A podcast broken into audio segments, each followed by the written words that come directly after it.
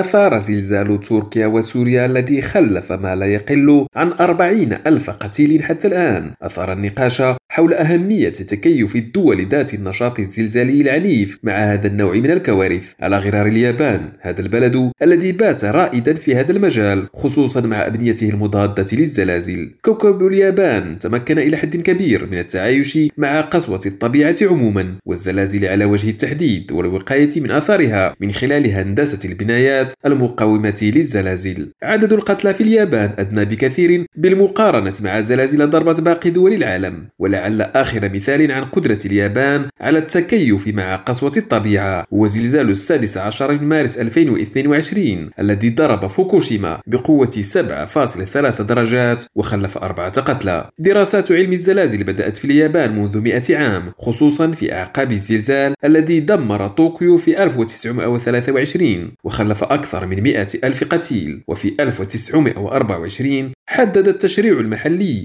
المعايير التي يجب مراعاتها في تصميم وبناء المباني الجديدة وهو بمثابة أول تشريع هندسي في العالم يحدد معايير البناء التي تراعي النشاط الزلزالي. تطبق اليابان منذ ذلك الحين معايير صارمة على الأبنية. أبرزها قانون يحدد متطلبات المباني لمقاومة الزلازل بما في ذلك السماكة الموصى بها للأعمدة والجدران لمواجهة الاهتزاز الأرضي. كما تفرض اليابان قانونا يعد الأكثر تقدما للمباني المقاومة للزلازل وفيه معايير لبناء هيكل المبنى نفسه بشكل معزول عن الأرض بواسطة طبقات من الرصاص والفولاذ والمطاط التي تتحرك بشكل مستقل مع الأرض تحتها عند حدوث الهزات الأرضية. إدريس هاشمي ريم راديو طوكيو.